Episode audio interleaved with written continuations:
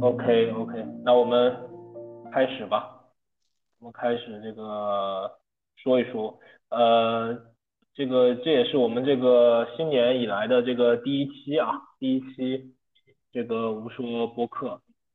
呃，做这期的原因呢，这个现在也到牛市了，然后这个大家这个对于这种投资相关的事情啊，也都非常的 formal，也非常热衷。我们前面谈的很多内容可能比较呃偏行业性一点，感觉这个阅读量、收听量也非常惨淡。这一期我们稍微聊一点这个轻松一点的话题，就是呃几位这个一起聊的嘉宾也都是我们团队的啊顾问啊或者团队的员工啊以及啊我们的这个播客的主播，对。所以他们的共同特点呢，都是非常年轻，对，都都是呃二十多岁，然后在币圈的投资也都有非常不错的这样的一个经历，以及呃很有自己的一套投资的价值策略吧，对，所以今天反正就来瞎聊一聊，呃，首先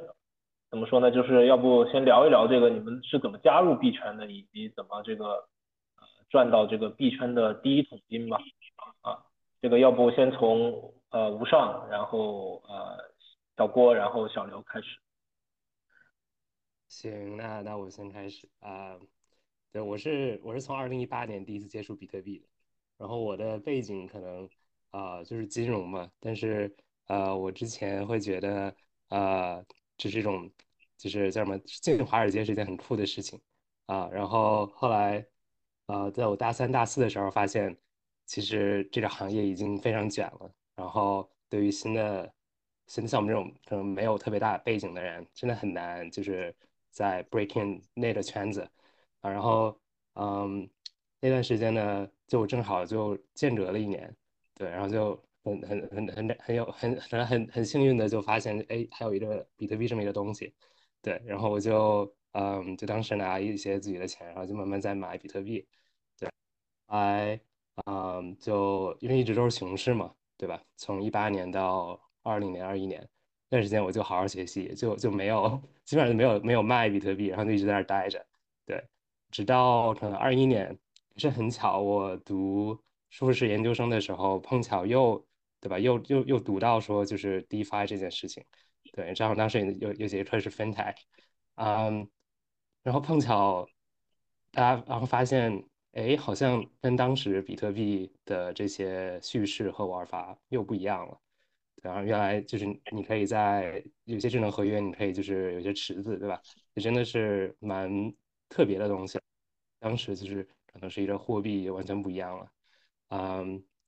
对，所以二一年可能也是运气好，就碰巧也啊在一块多钱 Solana 的时候就就就买了挺多的，对于我当时的仓位来说。对，然后，嗯，然后又在无说投稿了几篇文章，然后后来去新加坡，啊，就算是在币圈全职工作了两年，嗯，在此之间，我觉得就幸运又不幸运吧，因为，呃，就是我可能踩中的这些第一笔金，其实有至少有两个项目都可能归零了，就 Solana 可能从你再从从一块钱涨两百块钱之后又跌到三十块钱，然后第二个可能比较大的收获就是 Luna。Luna 就是从五块钱买的，对吧？从五块钱也涨到一一两百块钱，对吧？然后也就归零了。然后第三个是 Stephen，啊，也是就当时可能还没有还没有很多人玩的时候，我就呃参与的比较多。到后来也是就是 又一地鸡毛，对，再又又更不用说 FTX，对，所以嗯，现在现在可能我更多的对于投资来说的这种呃精力吧，会放在探索空投的机会上。啊，对，很高兴能这次被老吴邀请来来谈谈我的啊一些赚钱和亏钱的经验啊，对，希望能帮到大家。OK，所以吴尚对吴尚是我们呃他在 Bitmap 做分析师对之前，然后呃对他的介绍也就可能主要是在 Solana 和 Terra 上然后获得了第一桶金，对啊，小郭，你要不介绍一下怎么进币圈，以及你的第一桶金是怎么赚到的？好啊，呃，先要。讲一下前面之前老吴说这个我们都是二十几岁的年轻人，这个有一个纠正一下哈，我今年应该是三十岁了啊，所以说我已经告别了这个年轻人这个状态了。当然，我进币圈可能比这个大家会早一些，也不是很早了，我大概是一七年左右了解到比特币的。其实当然为什么会去看比特币呢？这个也很生活化哈，就是我当时刚毕业工作。一两年，然后呢，拿着工资，觉得就是当时是在福州嘛，然后一个福建的省会城市，觉得，嗯，工作这个点工资根本不可能买得起房了，于是就开始动心思去做呃投资。那当时因为是做互联网相关的东西，就会比较容易的接触到比特币，或者说当时应该是叫区块链这些信息。我印象非常深刻的是。我在一七年九月一号的时候下定决心啊，说我要去注册一个火币。当时火币是呃在国内还是可以这个正常运行的嘛。然后到了某一个环节，就是当时要 KYC 要呃我自己的身份证的信息，还有一些这些自拍头像的时候上去，我觉得哎，你这个一个莫名其妙的平台为什么要收集我这些信息？我就没有继续进行注册下一步。那没想到过了三天就遇到了呃一七年的一个九四的一个政策，然后我当时就心想，哎呀，这个比特币这个都被打击了，可能这个这个这个这个东西就没有了啊，还好我当时没有投资啊。那没想到大概到十二月左右，我又偶然看到了这个比特币的新闻，那当时它距离九月四号那个腰斩下来的价格翻了大概接近十倍左右。那我一下子就被这个这个这种暴富的这种感觉，也不叫暴富的这种感觉吧，就是被这种财富故事所吸引来，然后就开始，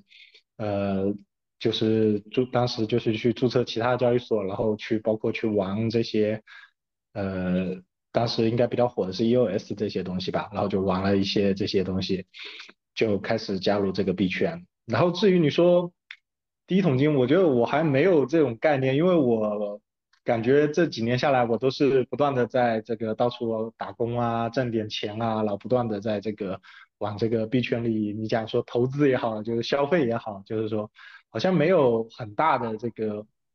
对我来说吧，好像没有一个很大的一种这种暴富的感觉吧，或者说很大的一笔投资投下去，可能我现在目前还没有感受到这一块。这个社区传闻，你不是最近在这个铭文上这个收益颇丰？我觉得那还好吧，就是铭文，其实大家看这个故事，什么百倍、千倍故事，感觉很夸张。但是其实我们自己相相对深入这个社区，你就会发现，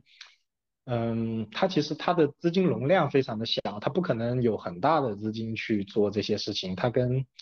呃，其实跟最近昨天刚发这个 Stack 空投一样嘛，就很多人看什么，哎，我有一千个号、一万个号，那你可能不知道他这一千万个号。一千个号、一万个号背后的付出的成本有多少？他只是告诉你他当下啊赚了多少多少钱。那我觉得从我的角度来讲，嗯，可能这个投入的成本和还有还有它的资金容量，其实在链上来说目前都是非常小的啊。OK OK OK 好，小刘小刘这个呃是我们的这个分析师哦，我可能还得加上一句，对，就是我们这个。呃，讨论的这个投资的这个所有的内容啊，跟我们的这个呃作为媒体的内容报道是相互独立的。对我们的呃员工啊，包括我们自己啊做投资，跟我们的内容也会很有意识的区分开。就我们的内容就是基于事实跟新闻价值去报道，啊，就就一定是不会这个受到我们自己投资的影响。对，但小刘这个他的故事，我肯定经常跟朋友说。对他当年那个加入我们，靠第一个月的这个呃工资这个几千元，然后最后在上个牛市的时候，最多曾经呃到达过几百万的这个水平啊。这个当然后来也会在熊市的时候可能又亏回去了一些。对，来小刘你来讲讲吧。行啊行啊，对，呃，我是大概是在那个二零年那个三幺二那会。刚好就是接触到币圈了，啊，那个之前那个接触契机主要还是因为，呃，当时不是疫情嘛，然后，呃，也是在家没没什么没事干，然后就本来就想说就是去这个做空黄金的啊，就是看有没有这种做做空黄金的机会。然后但是呢，当时就发现这个国内去搞这个东西比较的复杂，然后反正就在这个浏览器啊这个搜索呢，反正就就机缘巧合就接触到了这个比特币啊。然后一开始呢，其实对这个行业也不是很懂啊，因为刚好进来就看到那个币圈那个三二也是也其实挺恐怖的吧。然后后面那个二零年到包括二零年一直到年末那那段时间，就是加入无说之前那段时间，其实一直就是主要是在做合约吧。然后一开始其实啊，不是中途呢，其实就是在 Bitget 上面，是呃，但是像二零年那会 Bitget 也没有像现在这样。所以，所以如果放在二零年来看的话，当时去 b 盖玩其实风险是蛮大的。我当时因为也不太懂，反正就是 b 盖玩了，然后就炒期货嘛。然后这个东西啊，一开始还是赚挺多的，曾经试过那个两天赚十赚了十七倍，但是后面又两个星期又亏回去了啊。然后一直就这种浑浑噩的状态，然后一直就到了这个年末，然后因为那会也是因为这个找工作嘛，然后也是这个机缘巧合就。就加入到了这个无说嘛，然后加入到无说之后呢，就是在这个，啊，这个老吴的等等这种安排之下，然后就开始了这个研究项目。然后当时包括当时做一个比较重要的一个决定，呃，那也是在这个比较关键时间点，是在那个十呃二零年那个十二月二十五号那圣诞节那天，我是印象是非常深刻的，因为因为那天晚上我很晚才睡，然后就是拿了第一月果，因为那会刚好也是。啊，发了第一个工资，然后有点闲钱，然后那会我就是在寻思应该要投资什么样的项目。那天我思考了很久很久，啊，然后就结合自己的金融知识，然后包括呃看到当时那个 DeFi 挺火的，然后就注意到这个链上世界嘛。但是那链上那会呢还远没有说这个 DEX 远没有像这个交易所那种那种交易那么的。就是呃那么的方便，那么快捷，然后我就觉得说这个链上电死呢可能会是一个很大的机会，然后就是，然后也正是在一个晚上了，整整一个晚上思索之后，然后在那个圣诞节十二月二十五号那天晚上呢，就在三点几的时候，啊，在买买了 UNI，然后 那会其实也是，啊，现在想起来也是也是挺挺。挺挺猛的，就是反正就是把所有钱都缩进去了。当时是这个几千块钱、五千块钱，然后全缩进去就扔在上面了。然后说来也挺搞笑的，然后没过多久它就翻倍了，然后两个月它就十倍了。当时我还挺惊讶的。然后一直到了呃二一年的这个二月份吧，二二月这个二十号、二十号还是呃反正二月下旬左右吧，因为刚好我就十倍了，我就卖掉了。刚刚也是三十来 U 的时候就卖掉，然后我哪个币我刚才都没听清楚啊，就是 UNI 嘛哦 Uni 哦，对 Uni，对，然后就是十倍之后就卖掉了，然后后面就继续找机会，然后当时也是哎呀，就我也不知道为什么，然后就看到了 Filecoin 呢，因为当时我看那个 K 线，他觉得它是在底部，然后 也是比较幸运，然后买了 Filecoin，它又又十倍了。对，然后在这波之后呢，其实就靠着两个十倍币就已经呃快这个五十万了，那会就，当然，然后中间呢也经历一些挫折吧，就也没有那么激进了，反正，然后就是在在二一年中那段时间呢，啊有点钱，其实那会也挺飘的吧，不过那会呢我就开始调整这方式，然后使自己的投资多元化吧，然后发现就亏的更厉害了，然后那会出现一点点的小回撤，大概是从这个五十万大概回撤到了。呃，三十多左右吧，三十多万左右吧。然后下半年就刚好有个有一个很大事件，就是那个那个阿谢那一波带来一个炼牛的狂潮。那波呢，我也是这个嗯深思熟虑之后呢，我就决定投资一个游戏平台啊，当然这叫某 boss，也是或者这个边岸投资。然后那个当时也是比较猛啊，因为 也是就全部剩余的资金也就全部缩进去了，全部缩进某 boss 去了，然后。挺幸运的，后来这个某波上了币安嘛，然后就也就十倍了，然后那会就是达到了刚才老吴说的那个峰值，达到了这个三百多万。我觉得就是说，嗯，还是踩到了一个风口上面，因为刚好就是踩在牛市上面。但是呢，就是因为我的这样的一种思维呢，导致我后面就是出现很大的回撤，包括说在二二年，刚才这个吴上也提到 Step 那波，Step 那波是我这个。这个回撤开始了，就是第一波滑铁卢。那会儿呢，因为是 step 是上了那个 b a l a n c e pool 嘛，那我是一直看到它上涨的，然后一直也没有进。啊，当我决定要去进的时候，我就投了一些 step 的仿盘，然后最后就这个血本无归啊！那会就啊，大概就是呃，也亏了挺多的，亏了几十万应该是有的。然后包括说在二二年、二三年的整个熊市期间。啊，也是没有改变之前那种比较这种重仓的重仓去投资资产的思维，然后导致出现了一个很很大幅度的亏损。然后我这种思维改变也是一直直到这个二二年年末才能改善。然后二三年其实其实就是在装死，但是也耐不住，就是很多就一直在阴跌阴跌，然后就回撤很大。对，然后就一直一直到了今年这样的一个一个情况。然后今年。不是到了二三年下半年，就是呃二三年的话，主要是一个 Audience，就是上半年呢，其实我也看到了，但是我没有买。但是后面呢，我是大概是在二三年下半年，嗯呃二三下半年呢，主要是在 OK 上面看到了 Audience，呃就是又重新看到了 Ordis。然后我当时去研究了一下这个东西，我觉得这个 ORDI 可能会代表了这个比特币一个生态的一个开端。然后我又接着定投，然后在六七月的时候，然后一直一直拿到现在也十多倍了，然后也挽回了当年的一些损失吧。当然现在还远远没有回到那个峰值的水平。对。OK OK，对小刘这个短短几年的经验，已经一用这个几分钟的时间就已经讲完了，还是。其实过程中还是挺跌宕起伏的。对，其实我有一个疑问哈，就是这个关于这种投资相关的，就是比如说在牛市的时候，很多人可能看它涨了小的涨幅，他可能就抛抛抛售了。你是怎么能够坚持到，比如说 Uni 有十倍的涨幅才卖，然后呃又入手 Filecoin 有十倍才卖呢？呃，其实我是这样的，就是说我。就是要决定去买一个币呢，我不是不会轻易去出手的，我肯定是说经过大量的研究，确定它的这个，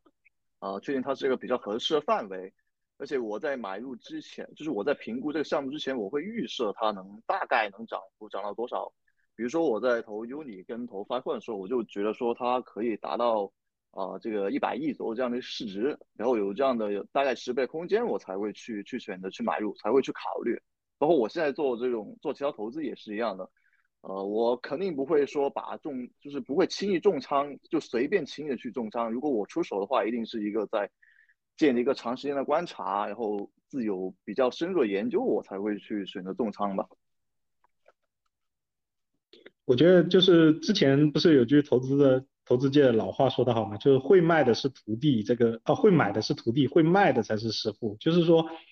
怎么卖这个事情其实其实是比较难的啊，就是前面全凯说他是看这个根据这个市值来评估嘛，但我我现在有个问题就是，嗯，其实我们看的市值大部分是 market cap 嘛，但是好像呃还有另外一种逻辑就是说全流通市值嘛，这个 FDV 嘛，那有一个说法是说全就是说牛市的时候是不能看这个 FDV 的，只能看这个流通市值。然后有时候很多项目，包括早期的 Solana，就是它的这个流通市值很小，但是呢，它的这个 FDV 又很大。然后呢，就因为这种 FDV 很大，其实错过了很多项目。我印象中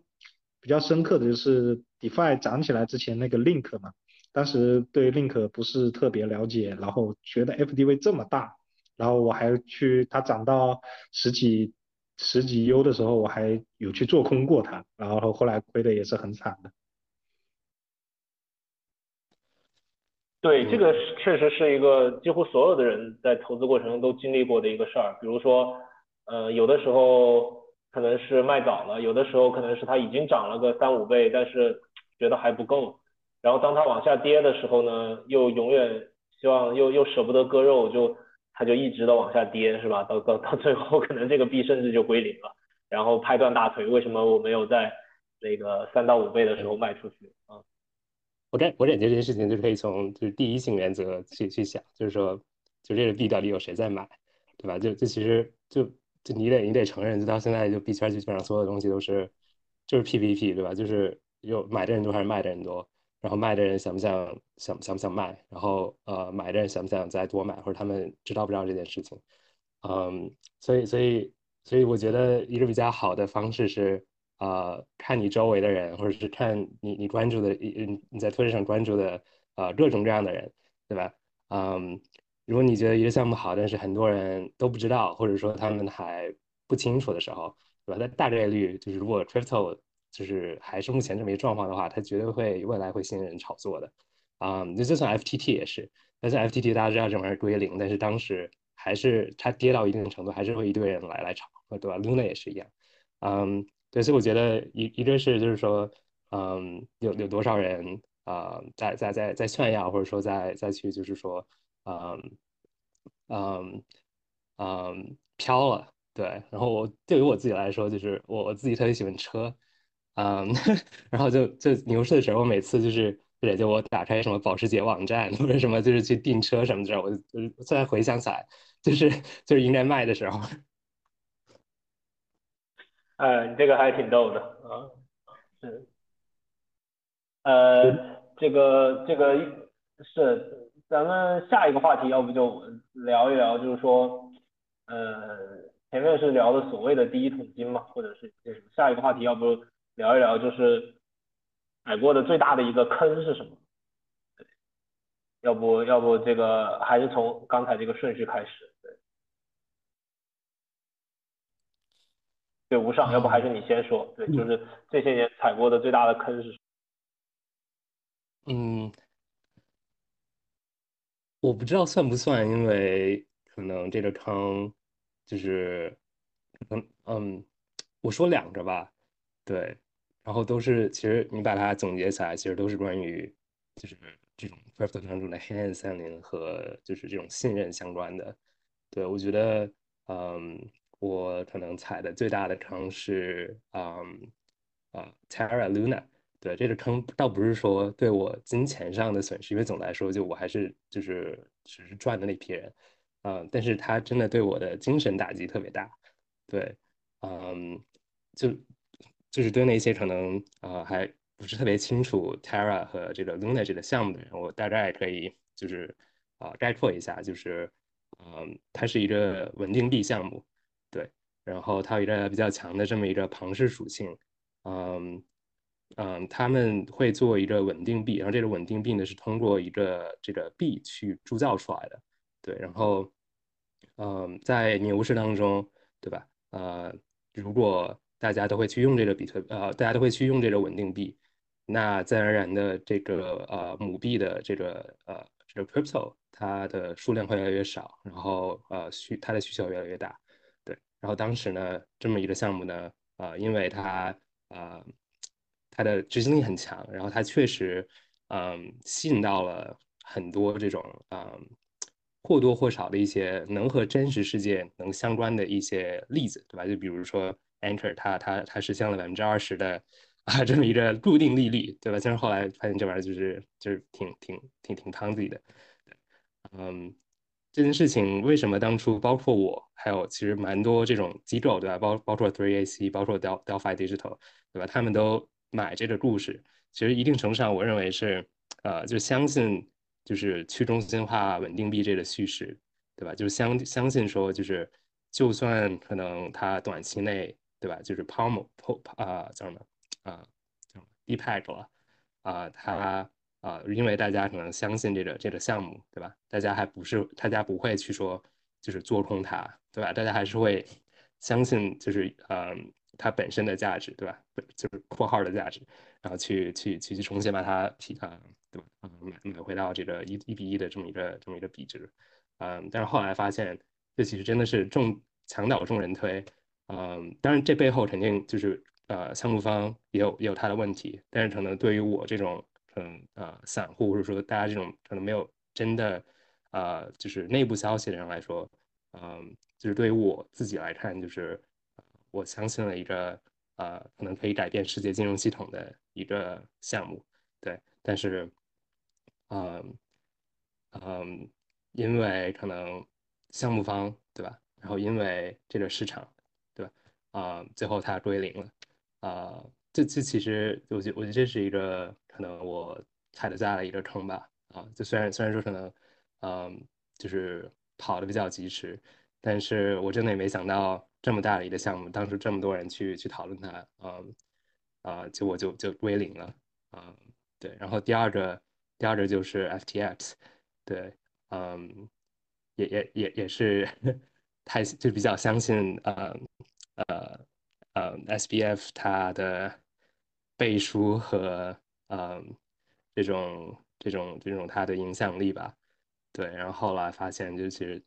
嗯，真的是全世界都是草台班子，嗯，就我我我有我有一部分可能相当一部分就是抄底的钱，就是都都放在 FTS 上了，然后导致就是说，呃，就是打乱了我很多就是这这轮周期的计划，对，嗯，差差不多差不多是是这两个吧，然后都是和。可能新兴和可能这种嗯这种币圈原生的原则相关的，对，就就在我第一个牛市当中没有。所以你没有把你的债权卖掉，你还在继续等它后面怎么索赔是吗？对，我没有。OK。其实有还蛮多人就直接比如说百分之五十、百分之七十卖了，然后开始抄底，因为觉得哪怕抄底比特币，可能也比等那个债权的这个叫什么这个来的收益更高。嗯，对对，但是我当初有两就两个原因吧，一个原因是，嗯，我觉得那个债券可能不是特别靠谱，就是就直接直接去卖可能不是特不是特别靠谱。然后第二原因就是，嗯，我我内心觉得 FTX 还是有可能重启，或者他他他确实投了很多很优质的项目，然后包括 Solana，也是一个就从一块多钱就就就就深度去去去参与的一个一个生态。对，所以嗯，所以就没没卖，然后就一直一直做着。OK OK，小小郭有什么踩过的坑可以分享？最大的一个坑？我觉得就是说也不算是最大的坑吧，我觉得更多的是对我整个对行业的理解或者说认知比较大的一个转折点吧。其实也是 Luna 这个事情。当然，我不是早期的 Luna 的投资，比如说早期呃投资这个 Luna，然后等它涨起来，或者说不是这个 USTC 的这呃 UST 的这个这个这个这个就是 DeFi Farmer。那我我参与 Luna 是在它暴跌之后，就是它从一百多跌到了，我记得是在一天之内，就是因为蒸发的原因跌到了五块五五五块左右吧，然后呢。呃，一开始大概十几块我记得，然后呢，我我当时就冲进去抄底。为什么抄底呢？就是我当时的认知是说，嗯，呃，一个一百亿的这种超级公链的项目，这个一天跌去百分之九十，那肯定会反弹的，那这这个肯定是一个恐慌盘。但是呢，它其实并不是说，就是说从那个之后，我就很深刻的认识到价，就是二级市场的价格是一个虚幻的东西。因为它它的 Luna 正在大量的蒸发，所以它其实它的市值没有跌的那么快，没有跌百分之九十，市值可能只跌了百分之二十三十左右。但是呢，它的价格跌得很夸张。然后我我是以这种心态去，就是当时对 Luna 整个机制并不是特别了解，然后对链上这些东西也不是特别熟悉。然后我是一个存在交易所的一个眼光去，呃，买入这个 Luna。那还是做还是开的是合约，还不是现货。呃，我当时我记得我是在 DYD 叉开的，并不是还不是说在这个传统的这种 CEX，因为当时刚开始一点点接触链上，但是对 Luna 整个 Cosmos 这种玩法我不是特别熟悉。呃，然后后来是大家也知道嘛，就无限加零嘛，那就其实那个因为做合约，其实仓位很早就没掉了。然后呢，对我产生一个比较大的冲击，就是说我第一个就是我会从那件事情之后发现，嗯，链上的数据对于我们这个行业是可能要更多的读懂链上这些东西，你才会对这个一个项目的本质，或者说一个行业发展的一个这个这个重心在哪里的一个就更本质的一个问题嘛。然后我就从那个之后，我就开始不断的去深入的去学习链上的这些东西，然后去做一些数据分析也好啊，或者说呃去解读一些项目也好，这是一个。第二个就是说，我对这个价格本身就产生了一个比较大的，二级市场价格是有个很大的欺骗性的。我们讲一个例子嘛，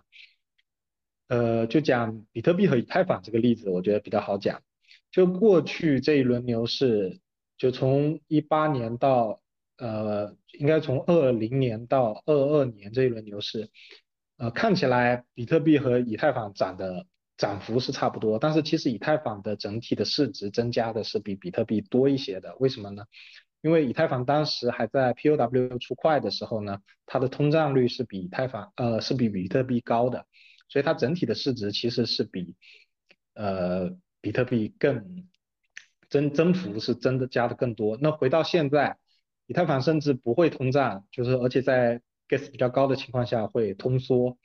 那从二级市场用户的角度来讲，比特币的整体的市值还是就整体的这个流通量还是在每年不断增发，虽然还在减半。那其实如果说从市值，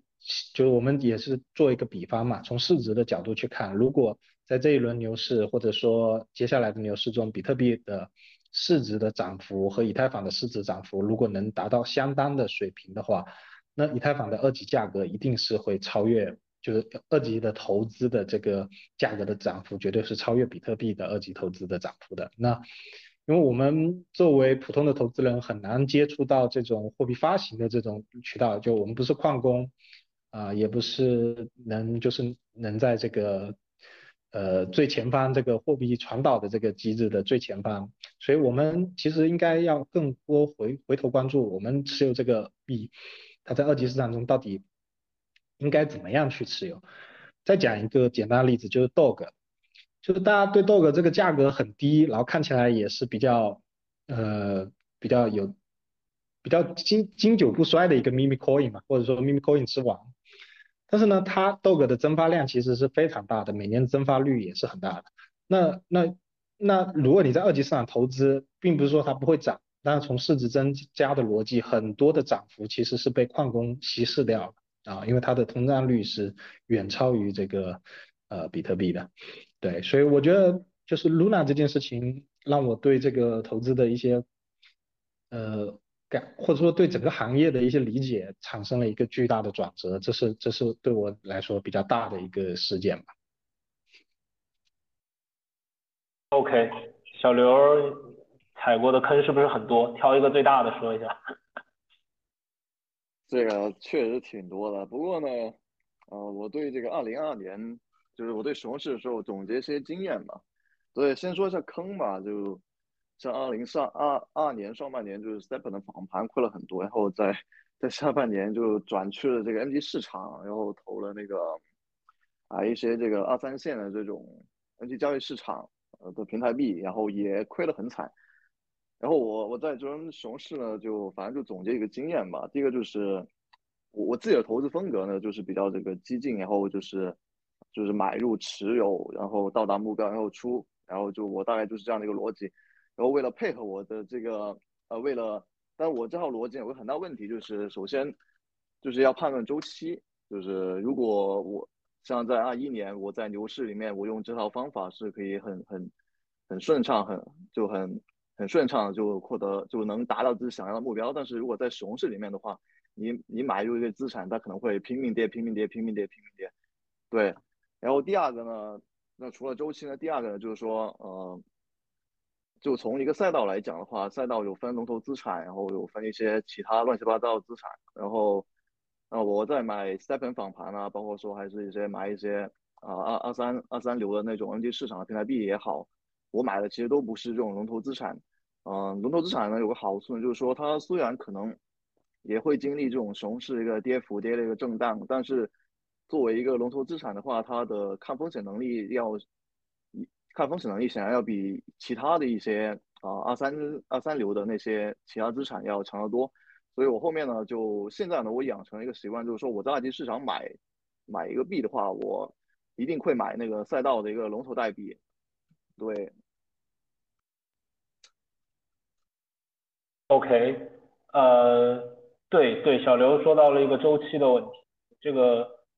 行业最重要的就是周期哈，在熊市的时候应该呃怎么说，就是保守一点，然后在牛市的时候可能相对激进一点，对，所以所以回到这个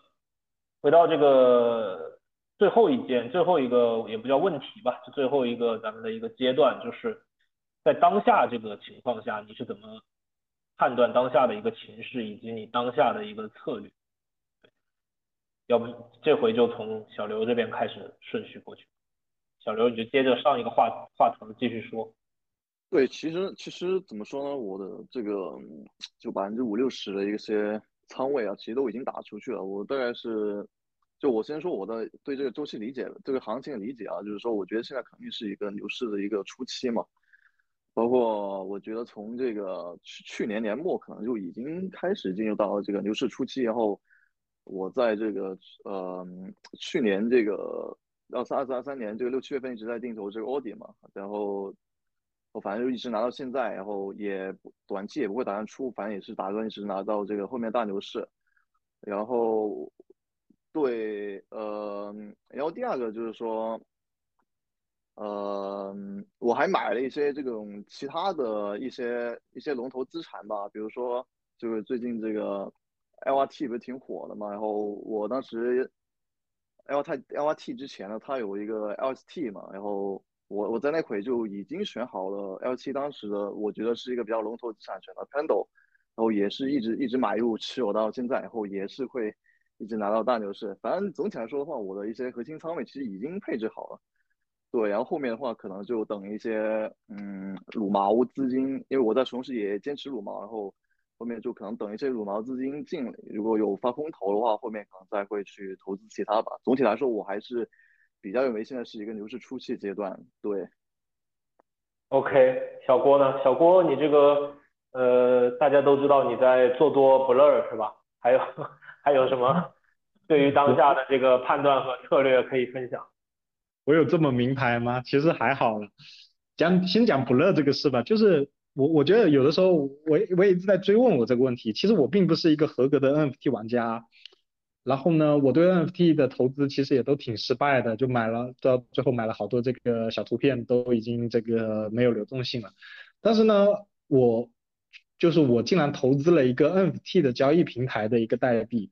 而且我到就是我说实话，我到现在从来没有用过 Blur 做 NFT 的交易，我都还是在用 OpenSea。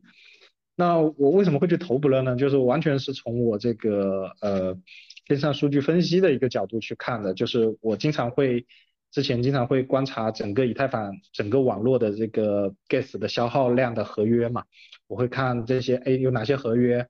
其实经常每天都有人在用，然后呢，每每天大家都还是用的比较多，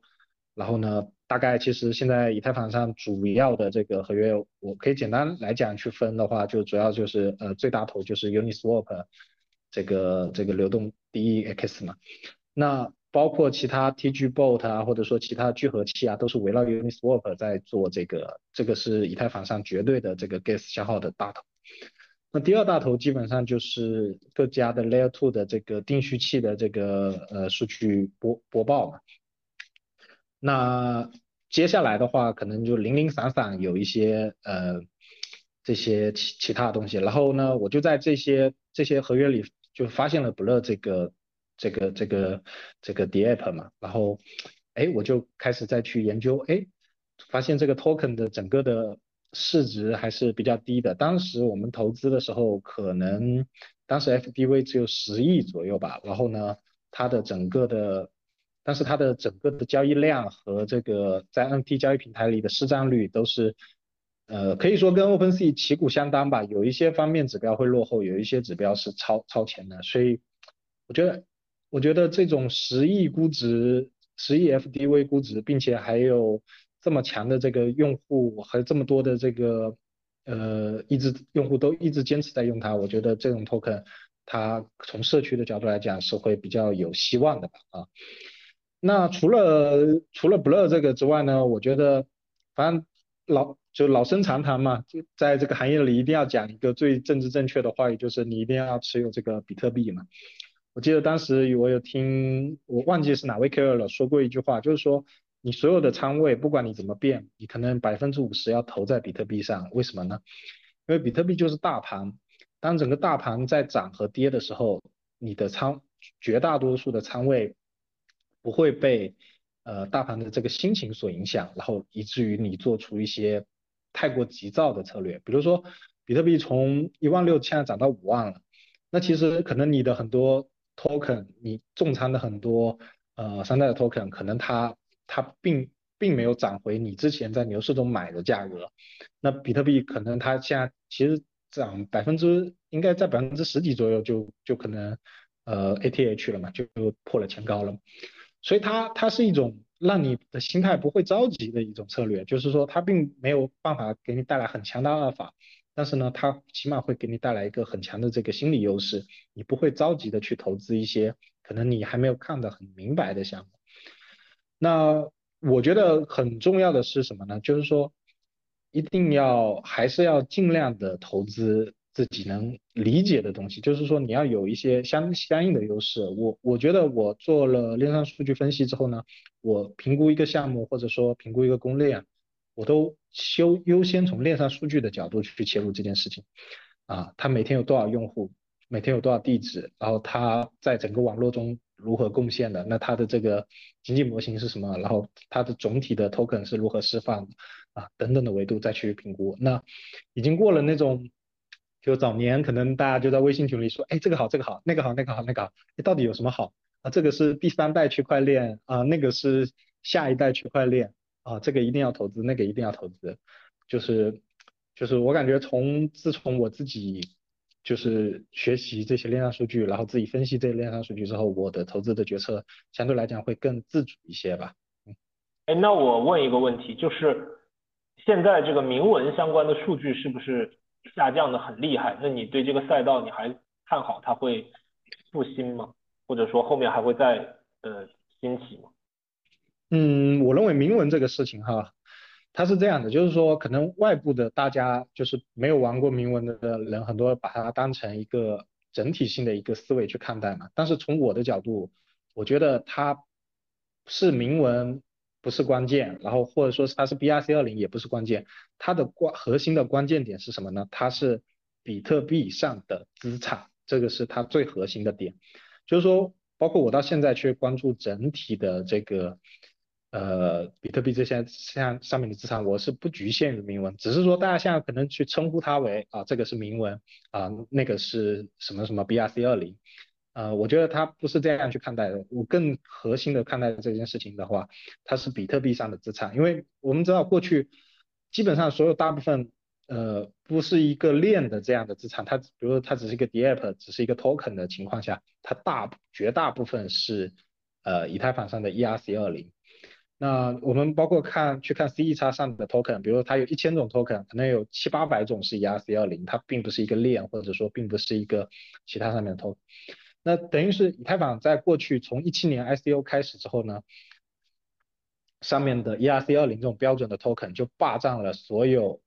也不讲所有，基本百分之八九十的这样的这种 altcoin 的这种投资的市场。那作为比特币之前除了转账，反正大家感觉它一无是处。虽然说早年也有探索过一些，呃，比如说 USDT 有卖啊这样这样的方案，但是它并没有让这种发币的这种 这种怎么讲呢？发币的这种权利下放到这种普通的项目方啊，那当然是从这个 Ordinals 这个铭文这个出现开始之后，有了一系列大家把视野投回这个比特币上去关注。因为我觉得我们这行业，呃，如果比特币上的资产不繁荣，比特币上的网络活动不繁荣，那其他的网络就是成超超过比特币的繁荣，其实是。就长远来看是很难的啊，不整个行业。可是比特币的，可是比特币的核心圈层跟开发者，他们就不希望在比特币网络上发资产，他们认为比特币就是一种，呃，或者是存储用的，或者是呃交易用的，他们就不希望在这个比特币上发资产，他们认为你们是在往这个比特币网络上丢垃圾，是吧？我认为这个事情怎么去看待呢？我认为比特币完全是一个相对应。比起现在的以太坊和 Solana 来看的话，它完全是一个更大的工地。工地怎么去理解这件事呢？就是为什么要 Who care 这个？为什么要去听这个比特币所谓的核心开发者啊？比特币所谓的呃这些什么 OG？比特币是大家的，比特币不是你一个人的。那比特 Coin Cool 如果有一天做了，比如说他做了一些不是特别好，或者说真的不符合市场的这种想法的时候，他一定会被用户所抛弃。用户到底来区块链到底是来做什么的，并不是说听呃这些高高在上的人去讲一些什么长篇大论，或者说我我要坚持这个，我要坚持那个。我认为这个不是说比特币真正的核心吧，真正理解比特币、真正信仰比特币的人是不会 care 呃库尔他他们到底在说什么的啊。我认为就是。整个区块链核心还是回到用户，那到底什么是用户希望要的？那包括铭文整个为比特币带来了多少这个地址，多少用户呢？这个我想应该是显而易见的。那包括对于矿工来说，它的整个手续费网络的一个繁荣也是很重要的。所以我觉得还有一个很重要的点，就前面讲投资的时候忘记讲，就是说，可能我们不能在，就是说我在新的周期里，我一定不关注老资产。为什么呢？就是说，呃，我们现在回头去看，比如一七年很火热的一些资产，它现在可能已经，呃，就我们当时玩的很嗨的一些这种 token，它现在已经销声匿迹了。那可能只剩下比特币和以太坊。那到了今年，就是到了现在，可能很多用户是已经不知道 YFI 是什么东西了。我记得 YFI 可能是 DeFi Summer 刚开始起来的第一个，可能是比较散户比较狂欢的一个币。大家可能已经忘记 YFI 是什么了，忘记了这个 Sushi 是什么东西了。就是我们这个行业对于这种新人的新项目或者说新人的这个接纳度很高，但是对于他们的淘汰率也非常的高，就是不断的涌现新的资产、新的玩法来去呃去迭代这个这个行业的一些技术啊或者说理念啊。当然，终归就终究不变，还是回到这个比特币嘛，或者说资产的大部分的回流，最后还是回到比特币，比特币上，我认为是这样。OK OK，这个我们就先不纠结这个话题了。要是这期的效果比较好，后面咱们可以再单聊一期。对，就后面吴少，你最后要不再讲讲你对目前的一个行情的一个理解和你目前的一个策略？嗯。对我我我感觉去年的时候，我一度认为，嗯，就是 crypto 真的很没有意思，然后它都是一堆诈骗的，呃，是 对对吧？就就很多很多很多，就特别是去年有很多 meme，大家都在炒 meme，然后越来越少的人关注，比如比特币它背后对于这个世界意味着什么，对吧？以太坊背后对这个世界意味着什么？DeFi 对这个世界意味着什么？嗯，然后大家存活下来的人，嗯。都是关注炒炒什么土豆币，对，但是后来一想，其实也啊，是是现在现在可能呃一个市场的一个环境，嗯，然后今年不一样的是，嗯，比特币 ETF 获批了，然后我们发现，嗯，有一些比较有意思的一些，比如说 RWA 相关的一些项目，然后慢慢的，呃，能去可能呃。吸引到机构，对，然后这这就是一个我我比较我比较可能呃会去关注的事情啊。其实呃归根到底，我呃我我对我觉得这个行情最大的可能一个指标吧，就是有多少新人对吧？有多少新新新流入的资金呃来来来来参与到 crypto 这个市场，嗯，然后目前来看呢，嗯。二零二二年、二零二一年是因为，呃，对吧？大家在家里没事闲的，对吧？有很多有很多人这个得到了 stimulus checks，对吧？好几千美金，然后他们的雄性雄性荷尔蒙没有地方发挥，对吧？然后就来到 NFT 来来到 crypto，啊，然后我认为就是就算 crypto 可能真的就不是那么美好，对吧？那么那么完美，但是它它到最后它还是一个。嗯，有很多机会的地方，它还是一个，嗯嗯，在在 AI 在 AI 的冲击下，对吧？呃，大家呃可以利用更更闲的要、更闲的时间和和更多的钱来来挥霍和和和来这个，对吧？就是参与参与的一个一个崭新的世界，对。啊，这这就是我感觉我对这个这轮牛市的一个基础的一个思考框架吧，对。然后，嗯，我我觉得，嗯，作为投资来说，可能最保险的方式是，嗯，参与空投的机会，对，因为，嗯，就是现在，嗯，大家会发现有太多项目需要发币，对吧？他们融了太多的钱，然后，呃，有太多类似的项目，就就一定程度上，我感觉比较像一个供给侧过剩的一个状态，对。然后大家每一个人可能，呃，就关注的项目可能都至少十个以上，对吧？然后，然后，嗯。没有一个项目会，基本上没有一个项目会不发空投的情况下去发币，对，因为这这这这已经这已经基本上是一个目前行业的一个呃共识吧，对，特别是 Blur 发了这个第一期空投之后，嗯，所以我觉得，嗯，因为这个原因，对吧？呃，用户一定程度上，呃，和这个和这个项目的数量，其实用户还是比较稀缺的，对，所以呃，我认为撸空投。或者一些名牌的东西一定是有利可图的，嗯，然后像刚才波哥说的，Blur 也是，就是我当时呃基本上没有任何风险，就完全就是用它的借贷平台，呃，就我撸了可能将近十万个 Blur，然后呃我都没有去用 Bid，就就完全就是就是就是借贷 NFT，嗯，然后之后呃比如这一轮的，比如说呃 Jupiter，呃 Gido，呃 Celestia。啊，dimension，这都是特别特别多，嗯，这个怎么说？啊，